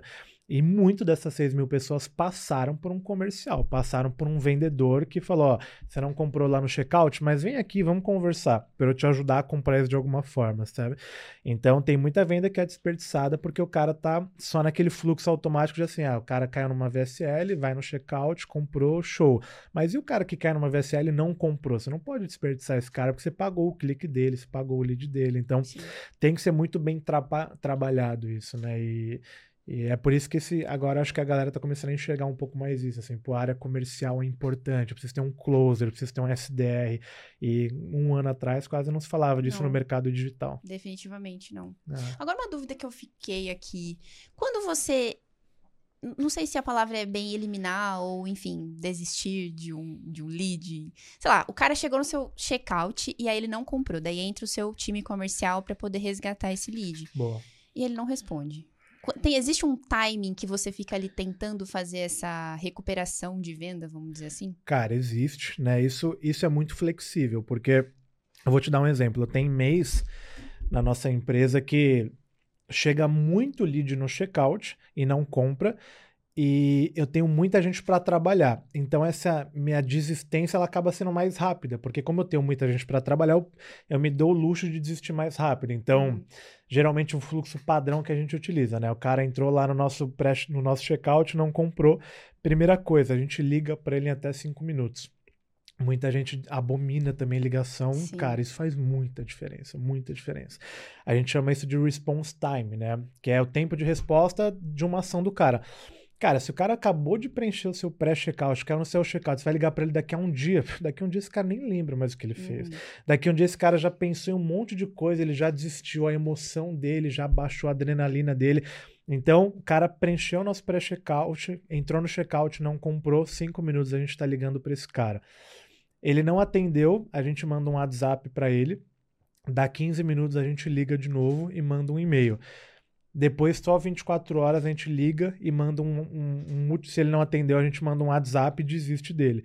Esse WhatsApp, a gente usa um- um tipo de mensagem que a gente chama de mensagem de breakup, que é uma mensagem para encerrar realmente o laço. Então, geralmente é uma mensagem um pouco mais agressiva e que tem uma taxa de resposta muito alta. Então, geralmente a gente pega a mensagem e manda tipo. João, cara, vi que ontem você foi lá no checkout do produto X e acabou não tomando sua decisão. Imagino que não seja prioridade da sua empresa vender 100 mil reais por mês e que você tenha outras prioridades agora. Tô deixando meus contatos aqui, caso você tenha algum interesse em voltar a falar comigo, me chama, né? Assim, eu, eu mostro pro cara que assim, tô desistindo de você. Agora, quando a gente tem um fluxo menor no pré-checkout, eu não preciso desistir do cara em dois dias, porque se eu vou ficar sem lead para trabalhar. Então a Uhum. gente quebra esse processo, às vezes eu passo 10, 15 dias ligando pro cara, porque eu não tenho muito volume. Então, isso está muito relacionado a volume, é o que eu sempre falo. Mais volume de leads, você sempre vai trabalhar menos o lead. Menos volume de lead, você vai trabalhar muito mais o lead, porque você tem pouco já, né? Você tem que fazer de tudo para que esse cara converta. Perfeito. E dentro dessas etapas de prospecção, na hora de que você vai ali apresentar uma proposta comercial pro teu lead, quais são os pontos que você considera que são inegociáveis? Cara, boa, velho. É, tem duas coisas numa proposta comercial que, assim, eu, eu posso tentar lembrar mais ou menos a nossa ordem aqui da nossa proposta, mas a primeira coisa da nossa proposta que tem que ter é uma timeline. Assim, o cara ele tem que entender quanto tempo vai durar essa proposta e o que, que vai acontecer nessa proposta. Porque não tem nada pior do que o cara entrar numa proposta e ele falar, pô, será que tá acabando? Será que vai demorar? Então, primeira coisa, assim, João, nossa proposta ela tem duração de 45 minutos e vai acontecer isso, isso e isso. Então, a primeira coisa é ter essa timeline. A segunda coisa que a gente faz muito na nossa proposta é fazer uma análise do nosso cliente. Então, eu destrincho completamente tudo que eu posso em cima dele. Então, eu vou analisar, né, quando a gente está vendendo serviço é, de, de, de tráfego, qualquer coisa que seja em relação a marketing, eu vou analisar copy, criativo. Eu vou fazer assim o máximo de análise que eu puder dele, geralmente uns 3 a 5 slides de análise, porque essas análises geralmente elas são coisas ruins, né? Então eu estou mostrando coisas ruins que ele tem no negócio dele. Depois disso, eu faço uma análise do concorrente dele e uma análise do concorrente que está melhor que ele. Então, imagina que é um cara que tem uma, sei lá, uma contabilidade, ele está vendo que ele está todo cagado e tem o concorrente dele que está super bem, né? Então, eu analiso nos mesmos pontos. Eu analiso meu cliente primeiro, meu possível cliente, depois eu analiso o concorrente dele. Aqui a gente brinca, né, que a gente, quando a gente está analisando o concorrente, a gente está basicamente enfiando a faca no peito do nosso cliente. Depois a gente tem um terceiro slide que a gente compara um com o outro. Então eu falo, cara, tá vendo esse cara aqui? Ele tem 10 anúncios ativos, você não tem nenhum. Tá vendo essa cópia aqui? Ela tem, é muito mais atrativa, tem uma CTA bem feita, você não tem nem CTA, você não tem nem copy. Tá vendo, sei lá, a qualidade desse criativo, olha a qualidade do seu. A gente começa a comparar um com o outro. E aí o cara ele já tá totalmente machucado porque ele vê que o negócio dele tá mal e o concorrente tá bem. E aí quando você coloca um do lado do outro, ele fala, cara, assim, eu tô muito mal, eu preciso realmente muito melhorar. Então, para mim, e aí ponto muito importante, né? Uma coisa que muita gente faz de errado. É, o conceito da proposta é esse, é mostrar para ele que ele tem problema é mostrar para ele que existe pessoas que estão no mesmo mercado que ele fazendo um trabalho muito bom para ele não culpar o mercado. Ah, o mercado de contabilidade tá ruim. Cara, não tá porque seu concorrente tá ganhando grana pra cacete. Então, assim, quem tá ruim é você, né? Não o mercado. E mostrar para ele que ele tá ruim, mostrar que o mercado tá bom e trazer para ele uma percepção muito forte em cima do preço. E aí, o que, que a gente geralmente faz? A gente traz um escopo de projeto para o cara para resolver esses problemas que ele tem que a gente apresentou na proposta.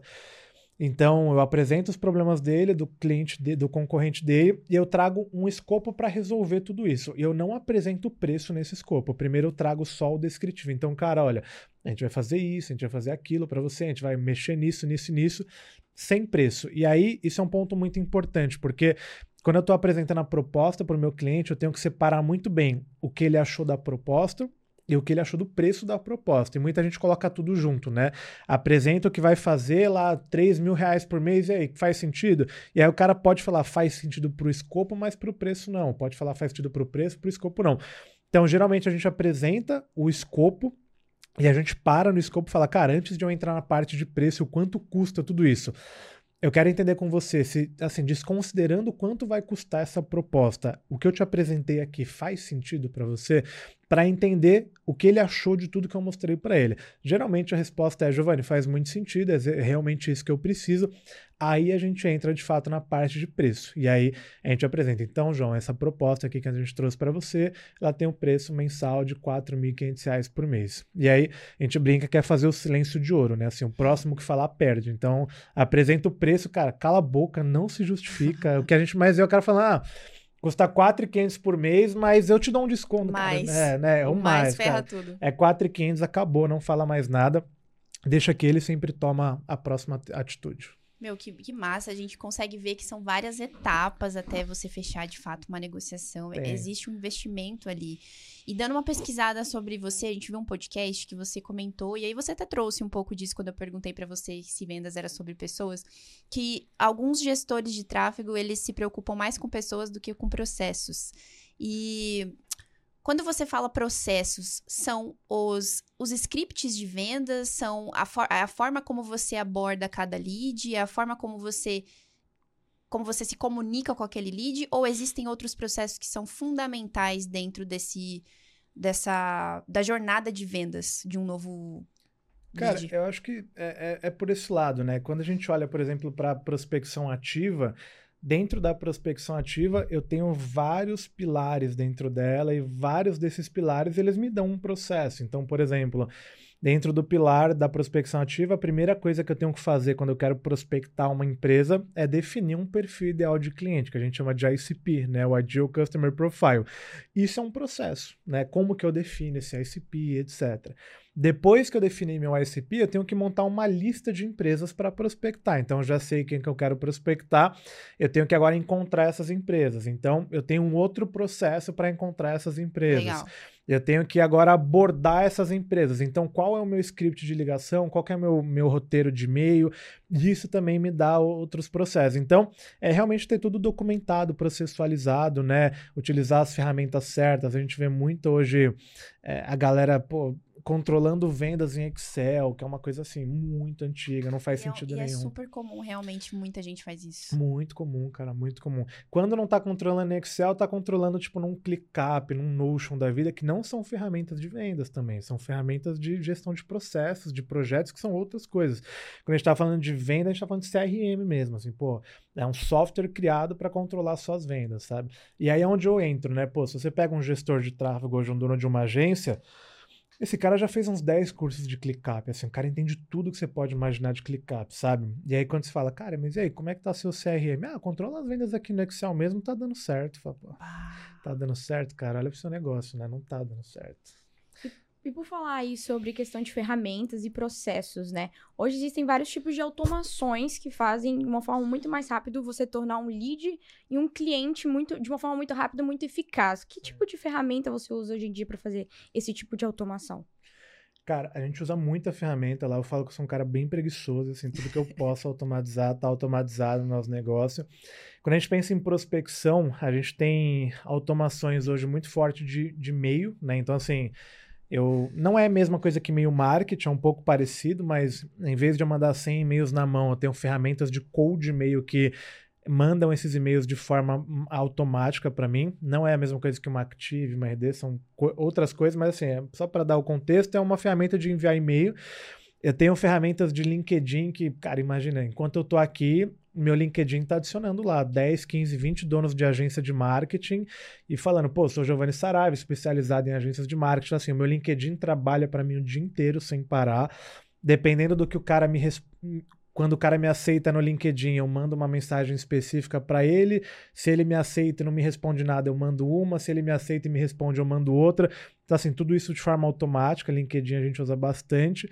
Parte de CRM também tem muita automação. Então, ah, se eu tô com um lead em proposta e arrasto ele para negociação, a gente consegue disparar uma sequência de mensagens para esse cara automática, cobrando uma resposta da proposta. Se eu arrasto o cara de negociação para contrato, o contrato é emitido em 15 segundos e já dispara um contrato para o cara já assinado. Então, tem muita coisa assim. A gente usa muito também, é, assim, trazendo nomes, né? Para criação de lista também a gente usa muita ferramenta. É, vou trazer alguns nomes, assim, é foda de, de falar e não mostrar na prática, Uhum. mas é, não é tão difícil também. Para criar listas de empresas, a gente usa muito Speedio, é, com dois Es, e uma outra ferramenta que chama Apollo. Para essa parte de automação de e-mail, a gente usa muito Apollo também, que é uma ferramenta que faz as duas coisas. Para a parte de LinkedIn, eu uso muito Cata Cliente. E para a parte de CRM, eu uso Pipedrive. Para mim, é o melhor CRM que tem. E aí, para a parte de automação, de WhatsApp, etc., a gente usa muito Make, DevZap, que aí já entra numa Uhum. parte mais de automação mesmo, que é um pouco mais complexa. Mas, basicamente, são essas ferramentas que a gente usa bastante Olha hoje. aí, seis tipos de ferramentas para você começar Ah. Eu agora a colocar em ah, prática. fala- tirando o Pipe Drive, eu não tinha Sim. escutado falar das outras. É, e são fáceis de mexer assim. Com certeza no meu Instagram você encontra vídeo já mostrando na prática como que usa essas ferramentas. Giovanni, você trouxe aqui um conhecimento muito extenso sobre, principalmente sobre prospecção. Pelo que eu Sim. entendi, Sim. o 80-20 da venda, então, é a prospecção. Tu não precisa necessariamente saber negociar, mas tu tem que saber prospectar de fato primeiro. Cara, sem dúvida. Acho que isso é uma das coisas que eu mais defendo desde que eu cheguei na internet, né? Se você for a pior pessoa de negociação do mundo, mas você prospectar clientes e conseguir colocar 30 pessoas na sua frente por mês para te ouvir, cara, você vai vender. Seja dois, três, quatro, cinco contratos, você vai vender. Então, é, acho que o principal conhecimento que as pessoas têm que adquirir é o conhecimento de gerar demanda. E aí, a prospecção ativa é o que está mais fácil ali para todo mundo começar. Perfeito. Total. E como é que funciona o pós-venda?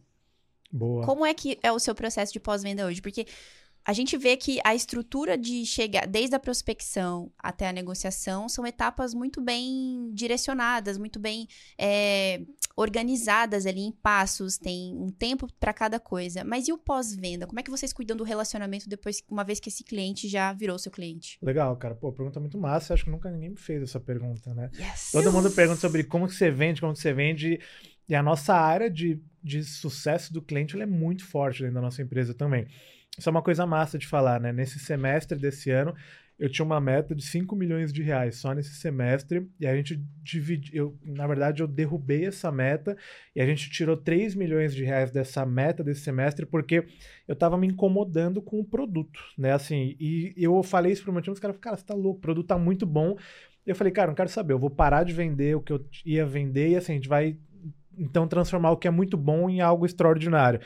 Então, isso é uma coisa que pouca gente está olhando para o digital também, que é o lance de como o seu produto está sendo visto, como que ele está trazendo resultado para o cliente.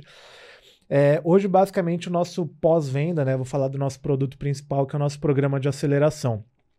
A partir do momento que esse cara vira um. Ele, a gente vende para ele, ele fez o Pix, assinou o contrato, a gente dá ganho no CRM desse cara lá no Pipe Drive uhum. e automaticamente a gente notifica toda a empresa de que entrou um cliente novo na empresa, né? Isso através de automação. É, de 15 em 15 dias, a gente tem uma ação que a gente faz de Customer Experience, que é assim, trazer experiências para esse cara. Então, a gente manda na casa dele uma pulseira do nosso programa, escrito Hunters Black, com um docinho personalizado. Então já começa uma experiência muito forte em cima disso, né? Esse cara, assim que ele entra, ele já recebe um presente na casa dele, dando as boas-vindas. Esse cara, assim que ele pagou, o nosso time de sucesso do cliente chama ele também assim. A gente liga em cinco minutos para o cara que a gente quer vender, a gente também chama o cara que a gente vendeu, assim, no máximo cinco minutos. Nosso time de sucesso do cliente chama ele para dar as boas-vindas para ele e já marca uma reunião com esse cara uma call mesmo, uma, de fato uma conversa. Nessa call, ela apresenta tudo do programa para ele, então ela explica como é que funciona, mostra quais são os encontros, porque nesse programa de aceleração, a gente faz um encontro por semana, então assim, com temas diferentes, dá acesso para ele na plataforma, ela faz de fato o onboarding desse cara dentro da, da, do programa, e nesse próprio onboarding ela já marca uma call com o mentor dele, que é o cara que vai ficar espe específico cuidando dele durante os seis meses de projeto. A partir disso, esse, aí depois é, tem essa call com esse mentor. Nessa call com esse mentor, o mentor cria um plano personalizado para ela durante seis meses, é, para esse cliente durante seis meses, e a gente tem seis pontos de contatos com essa com esse cliente Legal. do time de sucesso do cliente e 12 pontos de contato do mentor. Então, assim, durante seis meses de projeto, a gente fala com a pessoa várias vezes para primeiro saber. O sucesso do cliente quer saber como ela está se sentindo, se está tudo certo, se ela está gostando, se ela está com alguma dificuldade operacional de plataforma ou algo do tipo, e o mentor está chamando ela duas vezes por mês para cobrar ela. Assim, cara, e aí, está fazendo o que a gente combinou? Porque a partir do momento que na call de um, de, do, com o nosso mentor, que o meu mentor cria um plano para o nosso cliente, ele aperta a mão do nosso mentor e fala: Olha, eu vou seguir isso daqui. Aí o meu mentor ele vira um cachorro, assim, um cão em cima do hum. cliente para fazer ele executar o que eles Genial. combinaram. Então, isso é uma coisa que a gente vê muito no mercado, ainda mais nesse mercado que está explodindo de mentoria, né? O cara compra uma mentoria lá de seis meses, ele tem um contato no primeiro momento, né, da mentoria com, às vezes, até o próprio mentor, ele recebe lá um diagnóstico, uma call, ele passa seis meses sem receber nenhum contato, aí chega no sexto mês ele liga e fala, vamos renovar? O cara nunca renova, né? Tipo, cara, você ficou seis meses sem falar Sim. comigo, aí você me liga só para renovar. E isso é uma coisa que a gente também fazia, tá? Não uhum. tem um problema não de fazer, é de, de, de falar sobre isso. Isso é uma coisa que a gente foi melhorando. Então agora, quando a gente chega na renovação, eu falei com o cara quase 20, 30 vezes, sabe? Ele tá muito mais próximo de mim, ele viu que a gente realmente se importou com ele. Então, é o que eu falo, a gente tem processo para vender muito bem, mas os processos para atender o cliente muito bem. E aqui uma coisa muito importante para falar, cara, o nosso processo de atendimento de pós-venda, ele, ele veio depois do processo de vendas. E o meu processo de pós-venda, ele consegue ser muito bom hoje porque eu tenho uma área de vendas muito boa. Então eu tenho eu consigo ir no correio de 15 em 15 dias e gastar 3 mil reais. Eu consigo dar um doce pro cara personalizado que é caro pra cacete. Eu consigo colocar um mentor que me custa 10 mil reais por mês para cuidar só de um cliente específico. Né? Ele tem uma carteira, mas ele olha para aquele cara. Por que, que eu consigo gastar 100 mil reais pensando na minha área de sucesso do cliente? Porque a minha área de vendas está trazendo muito dinheiro para a empresa. Então, é o que eu falo, geralmente as pessoas estão fazendo o inverso. Ah, minha área operacional está perfeita. Se chegar um cliente aqui, eu vou atender ele da melhor forma possível. O problema é que não chega cliente, né? Então, a primeira área que tem que estar tá muito bem estruturada no seu negócio é a área de aquisição, é a área de vendas. E aí depois você vai estruturando as outras áreas. Meu, que, que massa ouvir isso, porque agora toda vez que eu ver uma pessoa, ah, eu tenho um negócio digital, eu vou pensar, hum, será que ele tem um time de comercial? É. Um time de vendas, pós-vendas? será que ele investe nisso? Não sei, de repente.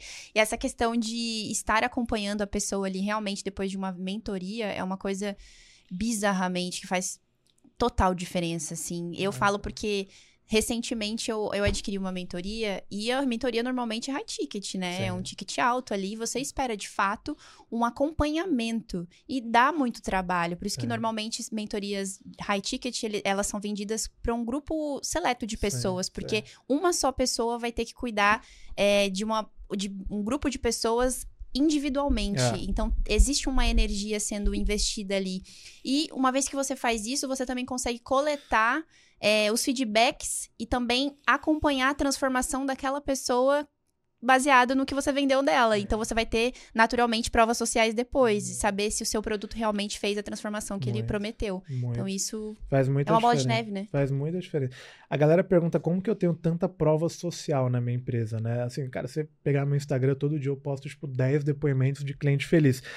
E, primeiro, o nosso produto ele é muito bom, mas segundo, eu tô conversando com o meu cliente todo dia, né? E o cara que tá lá, ele tá me falando, olha, Ju, acabei de vender dois contratos de 10 mil reais. Se eu não tivesse lá conversando com ele, ele não teria me contado isso. Sim. Então, o lance de coletar a prova social depoimento é muito um lance de você ir de forma ativa lá também em cima do cara e chegar no cara e conversar com o cara. Uma outra coisa que a gente faz muito bem, né? O cara vai lá e manda um print no grupo de WhatsApp com um contrato que ele vendeu de 10 mil reais.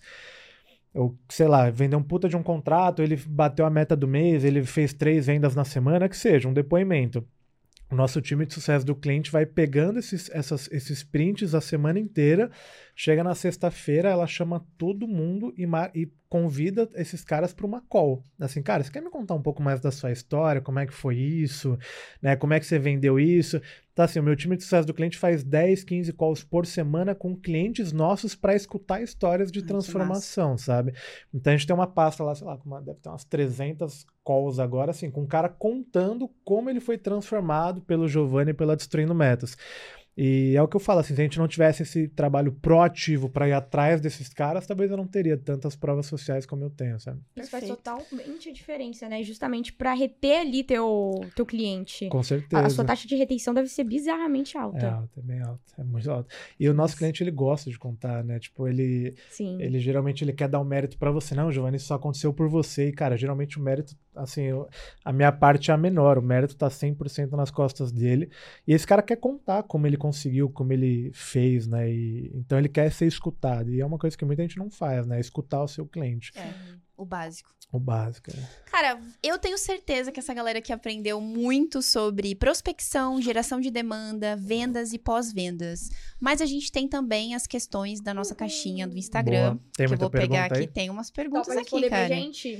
Vou Vamos começar aqui, agora. ó. Vai lá, Carol. Arroba Vitor HSQ. Como aumentar a conversão na prospecção? Meu nicho é loja de carros. Tenho uma agência. Boa. Cara, já começou bem, que tem um nicho, né? Isso é muito importante.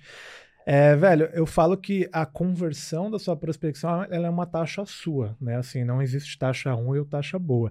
Tem que entender o que, que você está buscando em cima disso, mas eu posso te trazer um pouco de benchmark em cima disso. Uma taxa ok na prospecção é 5%. O que, que significa isso? Eu abordei 100 empresas, consegui 5 reuniões. Uma taxa boa é 10 e uma taxa excelente passa de 15%. Né? Então, por exemplo, eu tenho um cara lá que ele tem uma taxa de 20%. A cada 100 empresas que ele aborda, ele agenda 20 reuniões. É uma taxa muito boa. O que, que você tem que fazer, cara? Primeiro de tudo, dividir o seu processo de prospecção em etapas dentro de um CRM. Então, você tem lá, primeira etapa, entrada de leads. São todos os leads que você vai prospectar. Segunda etapa, tentando contato. São todas as empresas que você começou, começou a prospectar. Terceira etapa, contato realizado com o decisor. São todas as empresas que você começou a abordar e conseguiu falar com o decisor da empresa. Quarta etapa, reunião agendada. E quinta etapa, reunião realizada, que são coisas diferentes. Reunião agendada e realizada. A partir disso, você vai prospectar em cima dessas, desse processo. Então, pô, abordei 100 empresas, das 100 empresas eu consegui contato com 20 decisores, dos 20 decisores eu levei 15 para reunião, para reuniões, e dos 15 que eu levei para reuniões, eu trouxe 10 que, é, que fizeram de fato a reunião. Você vai ter que entender dentro desse processo a métrica de uma etapa para outra e trabalhar na pior. Basicamente é isso. E aí, cada etapa vai te dizer uma coisa, né? E aí vem um pouco de conhecimento que é um pouco mais profundo. Mas, por exemplo, lá, ah, eu tô agendando muita reunião e e o cliente não está aparecendo na reunião. Então, talvez você precise de um fluxo de pré-call, né? Confirmar essa reunião e etc. Ah, eu estou abordando muita empresa, mas não estou conseguindo me conectar com o decisor. Talvez você precise estudar um pouco sobre como passar pela secretária, pelo é, algum script de passar pela secretária. Então você vai conseguir melhorar sua conversão olhando para suas taxas de conversão dentro do seu funil de forma isolada e trabalhando sempre na pior desse funil. Olha aí, insights incrivelmente maravilhosos. o arroba Mateus Albuquerque, creio eu que seja isso, né? Como alcançar os melhores e que pagam mais caro serviços de tráfego? Cara, primeiro você tem que entender se você vale mais do que você cobra. Acho que isso é muito importante. Às vezes, não que seja o seu caso, mas, pô, não tenho nenhum cliente, tô começando agora, já quero ir pro jogo de vender 10, 15k. Isso não, não rola assim, sabe? Realmente você tem que construir isso com o tempo. E aí, não puxando sardinha para o meu lado, mas a melhor forma de conseguir clientes que te pagam mais é prospecção ativa, porque são os caras que são maiores, são os caras que não vão preencher um anúnciozinho. Então, primeiro, assim, para te trazer algo prático, né? Prospecta clientes de forma ativa. Nesse processo de prospecção, mira em empresas maiores, né? Que a empresa maior já tem mais verba para te pagar, e trata esse cliente num processo de negociação muito bem feito, com uma reunião de qualificação, uma reunião de proposta. É... Acho que é isso, cara, assim, principalmente isso. Perfeito. Boa. Pergunta do arroba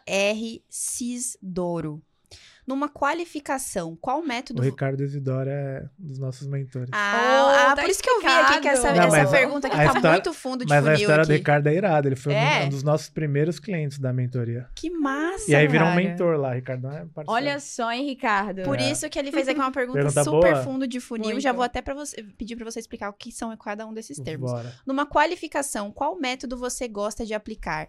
GPCY ou SPIN? Boa, vamos lá, vou explicar.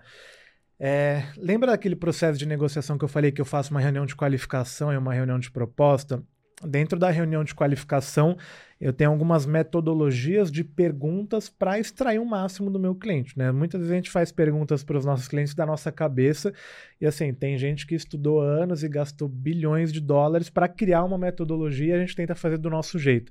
E aí existem duas que são muito conhecidas, que é o GPCT, né? Que o GPCT ele fala sobre Goals, Plans, Challenge, Time, que é basicamente metas, planos, desafios e timeline, expectativa, urgência.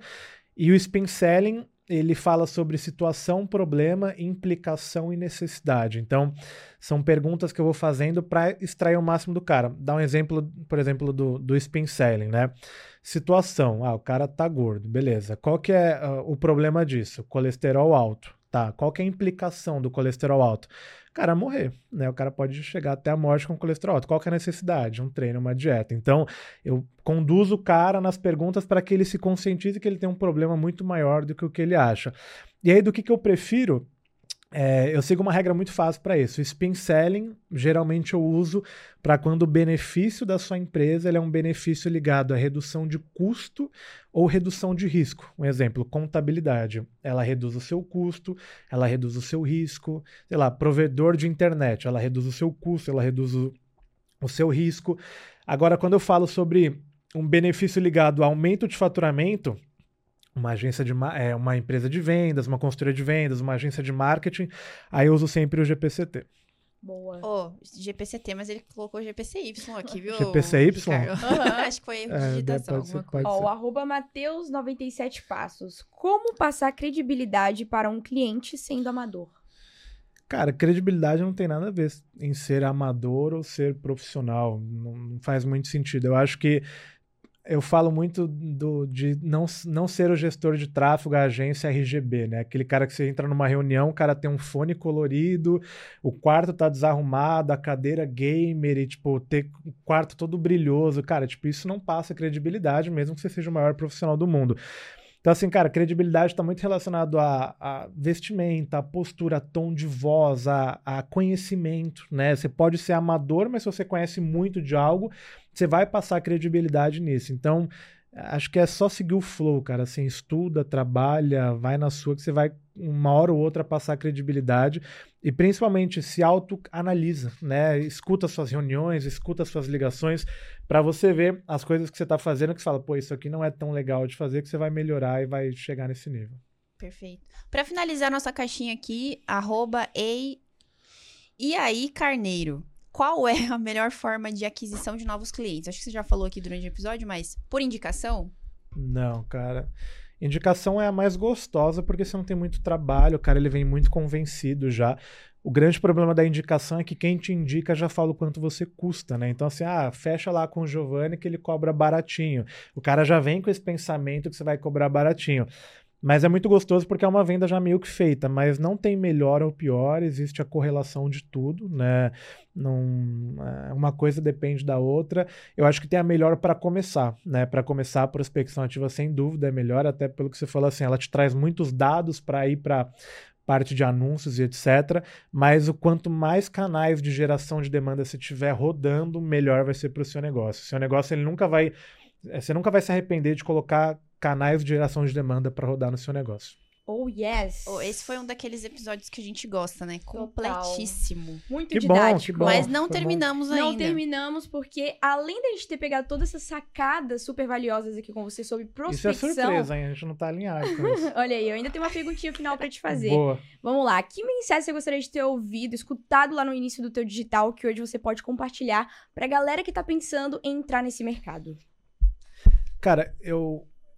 O que eu gostaria de ter escutado. Nossa, Olha aí, boa, né? Boa pergunta. É porque eu acho que meu, meu rumo no digital foi muito gostoso, assim, que eu não penso ter mudado nada. Mas eu acho que, cara, assim, talvez eu, eu, eu pensaria muito na, no lance de, de nicho, assim, sabe? É uma coisa muito importante para quem tá começando no digital, porque eu comecei no digital tentando falar para uma galera e com o tempo eu fui entendendo que assim não estava colando e fui me descolando e começando a falar para uma outra galera onde eu nichei muito o meu negócio. E, e aí eu comecei no digital tentando falar sobre vendas, né? E eu percebi que assim, cara, tinha um monte de gente falando de vendas, Flávio Augusto, Caio Carneiro.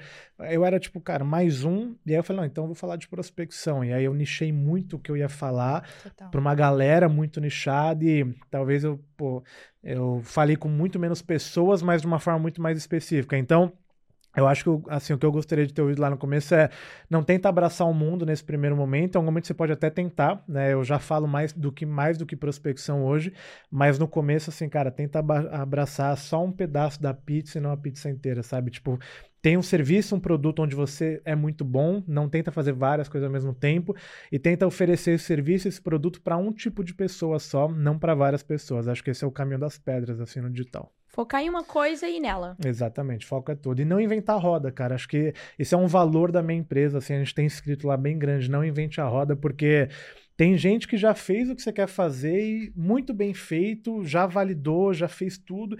Assim, é só você fazer a mesma coisa que esse cara fez, copiar mesmo. Não tem problema copiar, copia o que esse cara fez, porque se ele tá fazendo, funciona, sabe? Não tenta fazer nada da sua cabeça. Já tem gente que passou por isso por você, né? Já tem gente que desbravou essa mata. Não tenta desbravar outra mata. Faz que. Faz, segue o mesmo caminho. Perfeito, perfeito. Fechou, Fechou é demais. Muito obrigada é pela isso, sua presença junto. Eu que agradeço. Valeu Espero demais. que você gostou do papo. Foi muito massa, legal Que demais. bom. Perguntas boas e é, assim, uma pergunta muito boa do pós-venda também, que nunca ninguém Boa, tinha me feito. Essa daí você mandou muito bem. Foi muito legal. Obrigado demais. Que Prazer estar Obrigada aqui. a você. Eu tenho certeza que a galera aprendeu muito aqui. Com É, certeza. não terminamos ainda, porque Tá. temos Não presentes Boa. Presentinhos Temos que faz. presentes. pra você e pra Gabi, claro. Que massa. Olha lá, a Gabi também ganhou. Aí sim, hein, mano. Olha, caixa nova. Caixinha nova. Ah, Oh, Que top, que galera. bonitinho. Agora você tem sua própria caneca. Cara, que irado, velho. Gostou? Muito bom, velho. Muito, nossa, ficou muito parecido, no- o nosso Boa. time de sucesso do cliente é brabo. Pois É, é. muito. Pois é. Mas é Nossa, muito literalmente massa, ficou pra- muito bom, velho. Pra agradecer Obrigado, a sua galera. presença. Tamo junto, eu que E. Giovanni, as pessoas que não te conhecem e vão te conhecer a partir desse podcast, como que elas podem te acompanhar? Deixa aí suas redes sociais. Boa. Cara, acho que o que eu sou mais ativo hoje é Instagram, então é Giovanni com dois N's Saraiva, arroba Giovanni Saraiva. É, faço uma live semanal no YouTube também, mas eu sempre comunico no Instagram. Acho que o melhor lugar para você me acompanhar hoje é no meu próprio Instagram, Giovanni Saraiva. Eu trago muito conteúdo prático, assim, cara. Eu falo que de 10 conteúdos que eu trago, 8 começam como fazer alguma coisa. Acho que esse é um grande DNA meu, da minha empresa, assim, eu sou muito prático, então tenho certeza que, que você vai conseguir se ajudar bastante lá.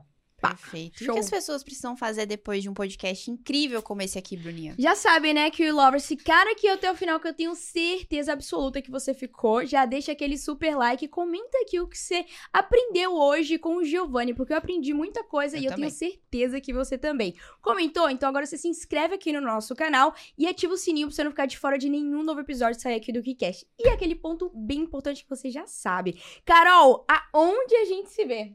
No próximo KiwiCast, é um compromisso. Eu te vejo lá. Tchau, tchau.